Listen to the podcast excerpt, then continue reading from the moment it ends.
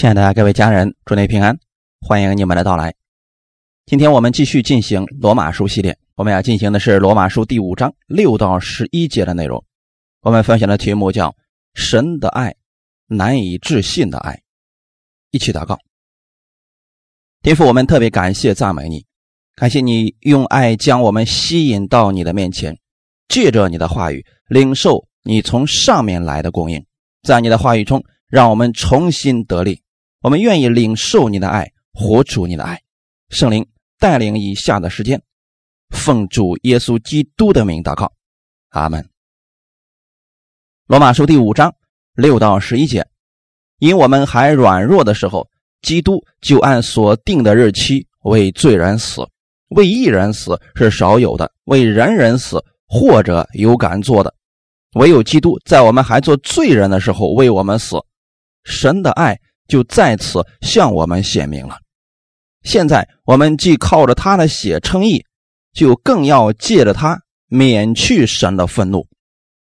因为我们做仇敌的时候，且借着神儿子的死得与神和好；既已和好，就更要因着他的生得救了。不单如此，我们既借着我们主耶稣基督得与神和好，也就借着他。以神为乐。我们分享的题目是“神的爱，难以置信的爱”。原文“神的爱”不像中文所描述的爱，它是有等级的。最高的爱叫神的爱 （agape），翻译成中文叫“爱加倍”。神给我们的爱是爱加倍的爱。还有一种是 “philia”，指的是。兄弟般的爱，人与人之间也只能是这种爱，而神给我们的爱是爱加倍的爱，是神加倍的给我们，而且是难以置信的。我们能爱那些可爱的人，爱那些爱我们的人，这是能做到的，但是不能爱那些恨我们的，或者我们特别恨的那些人。这是兄弟般的爱，没有办法达到。神的爱的那种程度，在我们还犯罪软弱的时候，神已经用他爱加倍的爱爱了我们；在我们还与神为仇敌的时候，神已经爱我们了。这是爱加倍的爱。我们在犯罪软弱的时候，基督已经替我们死了。这就是难以置信的爱，就是在我们还犯罪的时候，神的爱已经在我们身上了。基督已经为我们死了，无论你承不承认这个事实，主耶稣已经主动完成了救恩。人要么接受，要么拒绝，但无论信与不信，神已经这样爱你了。在两千年前，十字架上的耶稣已经完成了神的爱，从这难以置信的行动中显明出来了。什么时候神爱我们呢？第六节。我们还在软弱的时候，原文是在软弱中没有价值、无用的时候、无望的时候、缺乏的时候、无能力的时候，在我们毫无价值、毫无用处的时候，没有能力救自己的时候，神已经爱我们了；在我们不敬钱的时候，在最终生活的时候，神已经爱我们了。每天供应我们所需要的一切，按着他旨意所行的。按他所定的那个日期，让耶稣来到世上，为我们的罪付上了代价。这就是神的爱。可能有人不明白，在我们不可爱的时候，行为不好的时候，神为什么还能爱我们呢？这就是神难以置信的爱。他不希望我们在最终死去，愿意拯救我们脱离罪恶，进入永生。人首先要认识到自己的软弱和不敬虔，承认自己不能的时候，人们才需要救助。在耶稣基督来之前，先有了律法。律法的作用和目的是让人知罪，但律法有局限性，能指出人的罪，却不能使人不犯罪。最终，律法把人引向基督，他有能力赐给人生命，并且让人胜过罪。当那个日期满足的时候，耶稣基督来了。他在一开始传道的时候，对人们发出的呼声是：“天国近了，你们要悔改，信福音。那个时候啊，犹太地的百姓都知道自己是罪人，都知道需要救助，很多人跟随了耶稣基督。耶稣来时，并不是不断的指出他们的罪，而是显明了神的爱，把天国的福音告诉了他们。提摩太前书第二章五到六节，因为只有一位神，在神和人中间只有一位中保，乃是降世为人的耶稣基督。他舍自己做万人的赎价，到了时候，这事必证明出来。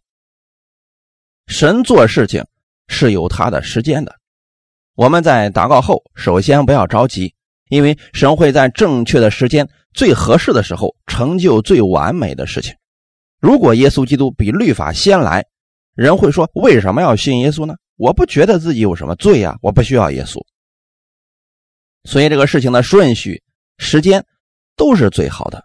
施许约翰出来传道，那个时候以色列百姓。苦苦期盼弥赛亚到来，盼望救主来救他们。时候到了，耶稣来了，按神所定的日子，在人们最需要他的时候来了。基督来的目的，按所定的日期，是为我们众人而死。这是神的爱。罗马书五章八节，唯有耶稣基督在我们还做罪人的时候为我们死了，神的爱就再次向我们显明了。这份爱已经在我们身上了，包括现在还没有信耶稣的人，神愿意人早日明白这份爱，来接受这份爱，领受他的永生。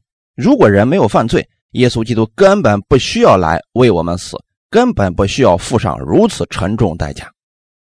正是因为我们都是罪人，在罪中生活，常经忧患，惧怕死亡。所以需要被救赎。耶稣基督来了，他为我们而死，成为了我们的赎罪祭。什么是赎罪祭呢？在旧约，如果人要到神面前，又是罪人，就必须通过献祭，比如牵着一只羊、一头牛、洁净的牲畜、斑鸠、鸽子等等，来找祭司。祭司为你献祭。比如牵着一只羊来找祭司，要把手放在羊头上，说我所有的罪都归到这只羊身上，他的罪全部转移到了羊的身上。此时，这个人所有的罪被羊的血遮盖了，这只羊必须要死。在新约中，耶稣基督就是我们的赎罪祭，就是我们的寄生。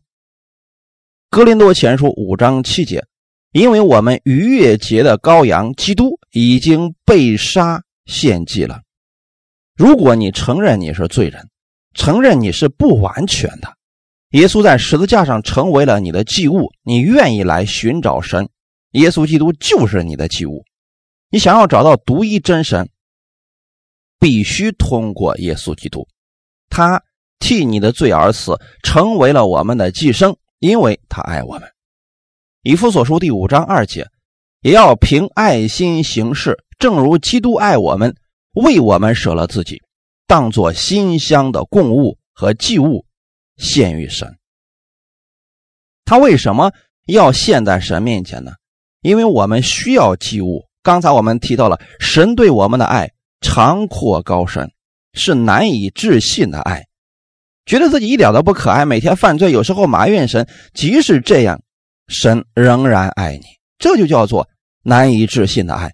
耶稣基督成为寄生，目的为了我们跟神之间的关系能够和好，得着从神而来的各样福分。弟兄姊妹，耶稣基督是为你成为了寄生，是为你而死的，是神所预定的。我们的天父早就爱了你。按照所定的日子，让耶稣基督成为你的寄生，从此以后打开了人与神之间的通路，是耶稣用血所铺成的路。耶稣基督的死成为了我们的赎价，他是我们的寄生。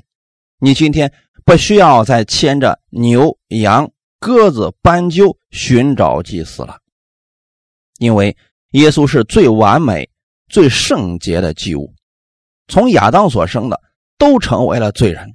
因我们的祖宗亚当犯罪的缘故，本来神把这个世界交给他的，结果他把这个世界管理权给了魔鬼，魔鬼开始掌管这世界，亚当连自己也陷在最终，从此全世界的人都在魔鬼控制下。这管理权是魔鬼欺骗来的，要合理的把我们赎出来，我们自己没有办法赎自己，而耶稣基督就成了我们的赎价。罗马书三章二十四节，如今我们却蒙神的恩典，因基督耶稣的救赎，就白白被称义了。以前我们是罪人，但现在借着耶稣基督的赎价，被白白称义了。神是怎么样救我们的呢？他为我们舍了自己，要赎我们脱离一切罪恶，又洁净我们，特做自己的子民，热心为善。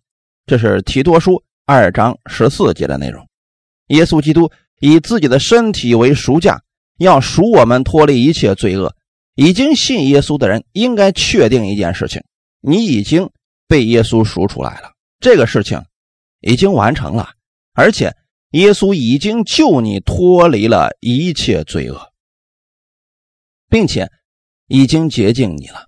你不要再看自己是污秽的人，不要再说自己是蒙恩的罪人。这是错误的教法，并不符合圣经的说法。在神的眼里，你要么是罪人，要么是义人，没有什么蒙恩的罪人的说法。当耶稣基督舍了自己的生命时，给了我们一个新的身份，那我们就是被称义了。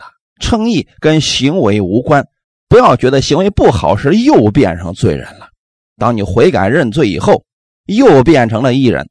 没有来回变换身份的，这里说的很清楚，耶稣已经舍了自己，已经救我们脱离了一切罪恶，并且已经洁净了我们，特做自己的子民。你为什么可以称神为阿巴父呢？因为耶稣救你出来以后，你就已经是神的儿女了，这个事情已经完成了，不需要再怀疑了。如果你觉得自己又变成罪人了，就没有资格喊阿爸父。如果你称神为阿爸父，你就是个异人，就是神所爱的。约翰一书二章二节，他为我们的罪做了挽回祭，不单是为我们，也是为普天下人的罪。阿门。神难以置信的爱，不仅仅是给我们的，是给全世界所有人的。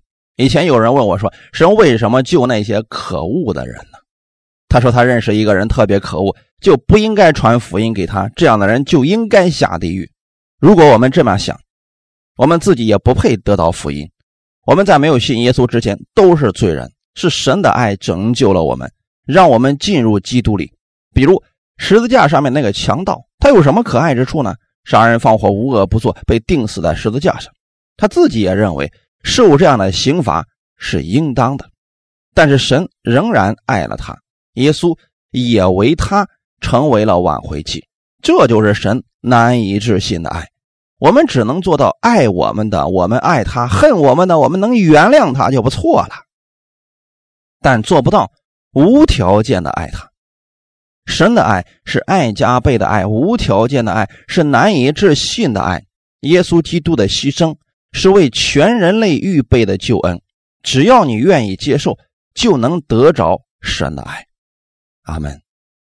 弟兄姊妹，如果你觉得这个世界上没有人爱你，觉得你的人生已经走到了低谷，请来寻找耶稣基督吧，他仍然爱着你。当你回到教会时，会看到一群人在等待你，在爱中彼此接纳，彼此相爱。耶稣基督是为全人类死的，成为了。人与神之间的和睦祭，不是我们爱神，乃是神爱我们。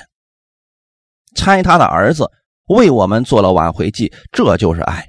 要想明白神的爱，需要多认识基督的恩典，多认识他十字架的爱，更需要到教会当中认识神，过团契生活。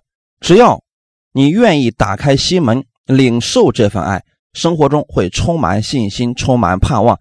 就算世界上的人都不爱你了，神仍然是爱你的。神的爱是非比寻常、难以置信的。第七节，为一人死是少有的，为人人死或者有敢做的。在困境当中，有些人试图自救，有些人愿意为了伟大的理想而捐躯。这样的人会有很多，也值得敬佩和尊重。这里所说的艺人，并不是神所看的那个艺人，而是指我们眼中正直的人。有的人认为为正直的人死，啊，这是少有的；为人人死，什么是人人呢？翻译出来，那就是好人。比如有人舍身救义，有人经常做好事、善事。如果他现在有了问题，可能有人愿意为他而死，或者说，这样的人是有人敢去做的。唯有基督在我们还做罪人的时候为我们死，神的爱就在此向我们显明了。谁愿意为仇敌、为罪人而死呢？世上的人是不愿意的，但耶稣是为罪人而死。是为不敬虔的人而死，是为软弱的人人而死。软弱的人指的就是无用的、缺乏的、没有价值的、微不足道的人。耶稣也为这样的人而死，这是种非比寻常的、难以置信的爱。如果你的仇敌出了问题，你是否愿意为他舍命呢？社会上毫无价值的人，你是否为他愿意死呢？以前看到过一条新闻。一个掏粪工不小心掉进粪池当中，有一个大学生救出了他，结果大学生死了。社会上纷纷议论说：“大学生救的不值，国家花了那么多钱培养你，竟然为了一个毫无价值的人死了，这对不起社会啊！”世人评价一个人有无价值，是看这个人是个什么样的人，但耶稣基督看每个人的生命都是宝贵的。都是无价之宝，所以耶稣不愿意人活在罪恶中，他为你而死，是为了拯救你的生命，改变你的生命，他是爱你的。刚才提到那么多的人，基督在我们还做罪人的时候，神的爱就已经向我们显明了。显明的意思是指出、证明、显示、说明，这是一个现在式。其实。神一直都在向世人显明他的爱，但却不强迫你接受他的爱。在很小的时候，在书本上人们就知道了耶稣的事情，但人们不愿意明白那是神对他的爱。我们每天都在使用、领受神对我们的供应，但我们却不明白神一直在展示对我们的爱。就像罗马书第一章开始所讲的。就算你不认识神，借着神所造的万物，你就应该知道神确实是存在的。很多时候，我们不明白为什么会来到这个世界上，很迷茫。其实答案很简单：神爱你，将你放在这个世界上，他要让你成为宝贵的器皿。当我们还做罪人的时候，罪人能做什么呢？罪人第一个就是不顺服神的话语。什么是罪呢？原文当中的意思是，就好像一个人在射箭，结果箭没有射中靶子，偏离了神的中心，就称为罪。在我们还做罪人的时候，神的爱就一直在我们身上。那时我们不顺服神的话语，不愿意接受神，自私的想着自己的事情，但神依然爱着你。我们随着自己的己意行的时候。神还是爱着你。当我们追求肉体眼目的情欲时，一切都是为了自己而活。神仍然爱你，他用他的恩典领我们悔改。很多人觉得自己了不起，做生意能赚钱，能够做什么伟大事业。如果不是神把前面的路给他打开，他根本就做不了什么。因为神乐意把自己的爱给我们写明，这就是爱加倍的爱，无条件的爱，舍己的爱。非礼是弟兄之间的爱，我们都明白了。你爱我，我爱你，这是人与人之间的爱。如果我一直爱你，你却不爱我，时间长了，我也不会再爱你了。这就是人的爱。但神的爱是持续性的，就算你不爱他，他仍然爱你。我们以神就只救一人和好人，这是人的想法。耶稣基督来了，是拯救所有的人，这是令人难以置信的爱。可爱的他爱，不可爱的他依然爱着。神如何证明他的爱呢？第一点，神让他独生子替我们死。世人不会让自己的儿子替罪人去死。试想一下，我们天父的感受。神知道人都在最终打滚，但神确实爱了我们，舍下了自己独生的爱子。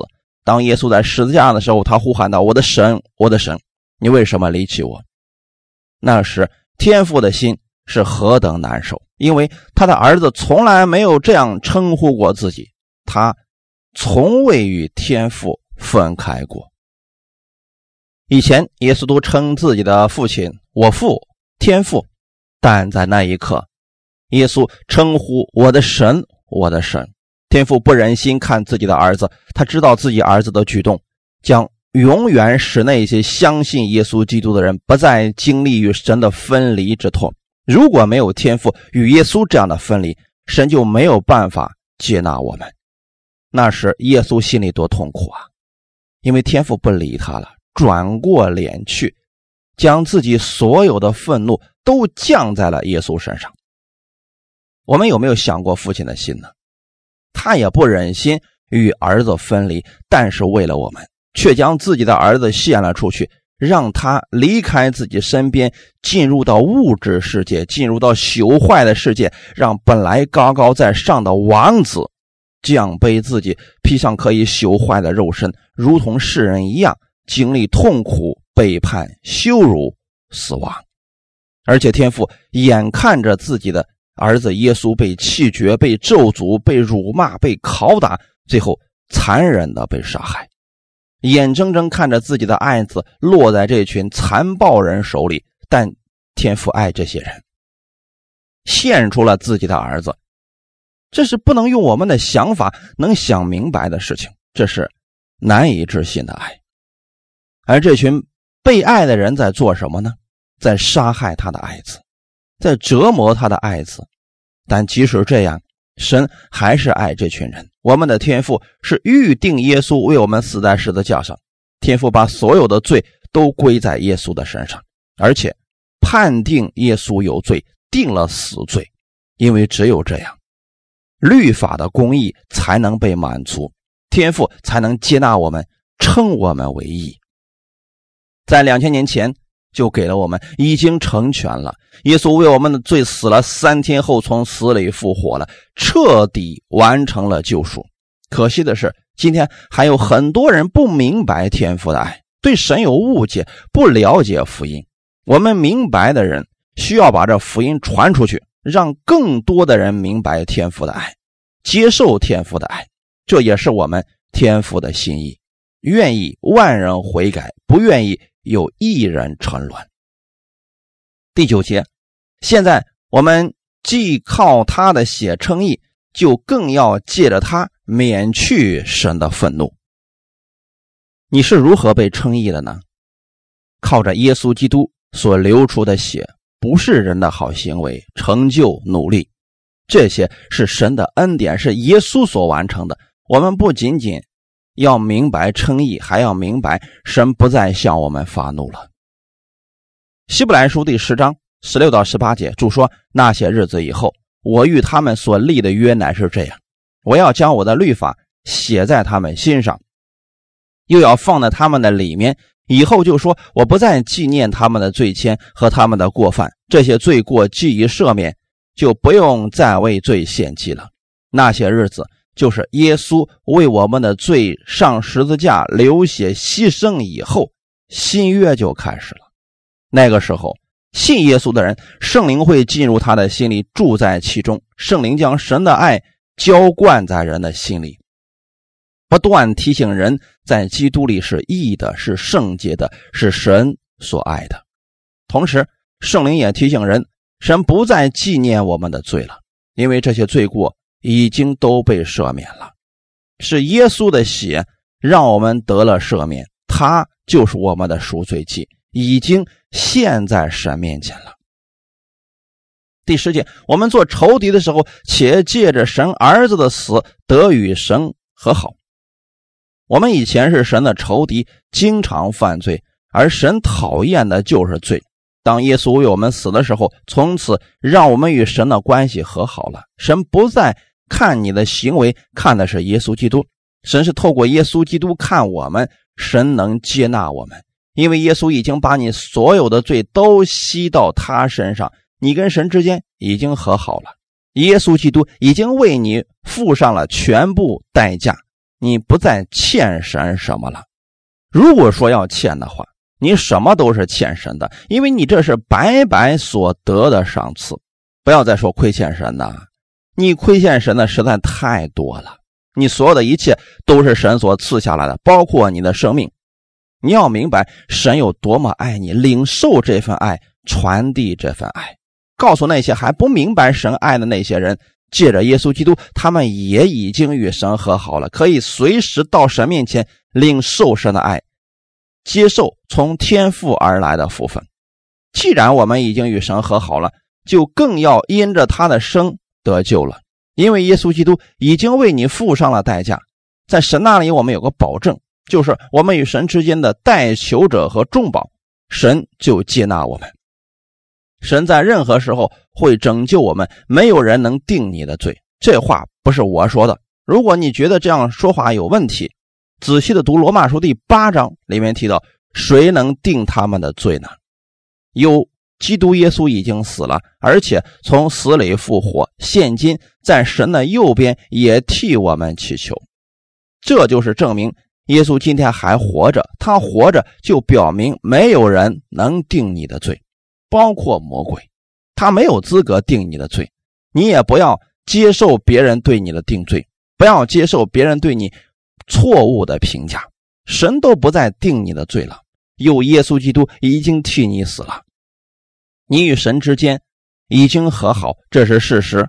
要明白，神的爱就在你的身上，没有人能使这份爱断绝。每一天，神的爱都在你身上。借着耶稣基督的救赎，我们与神。已经复合了，接受从神那里赐下无尽的喜乐、无尽的恩惠恩慈。当你知道这一切的时候，你一定是个喜乐的人。十一节，因为我们做仇敌的时候，且借着神儿子的死得与神和好，既已和好，就更要因着他的生得救了。不单如此，意思是除了我们借着耶稣基督得救。除了我们已经与神和好，我们还得着了其他的恩典，那就是得着了耶稣基督的生命，在生活当中靠着基督得胜。我们在世上享受从神而来的喜乐、平安以及神丰盛的祝福。耶稣不仅可以解决我们得救进天国的事情，在生活当中，他也是我们的帮助和力量。无论我们遇到什么问题，多大的问题，他都可以拯救我们，引导我们得胜，让我们在基督里看到他的恩典。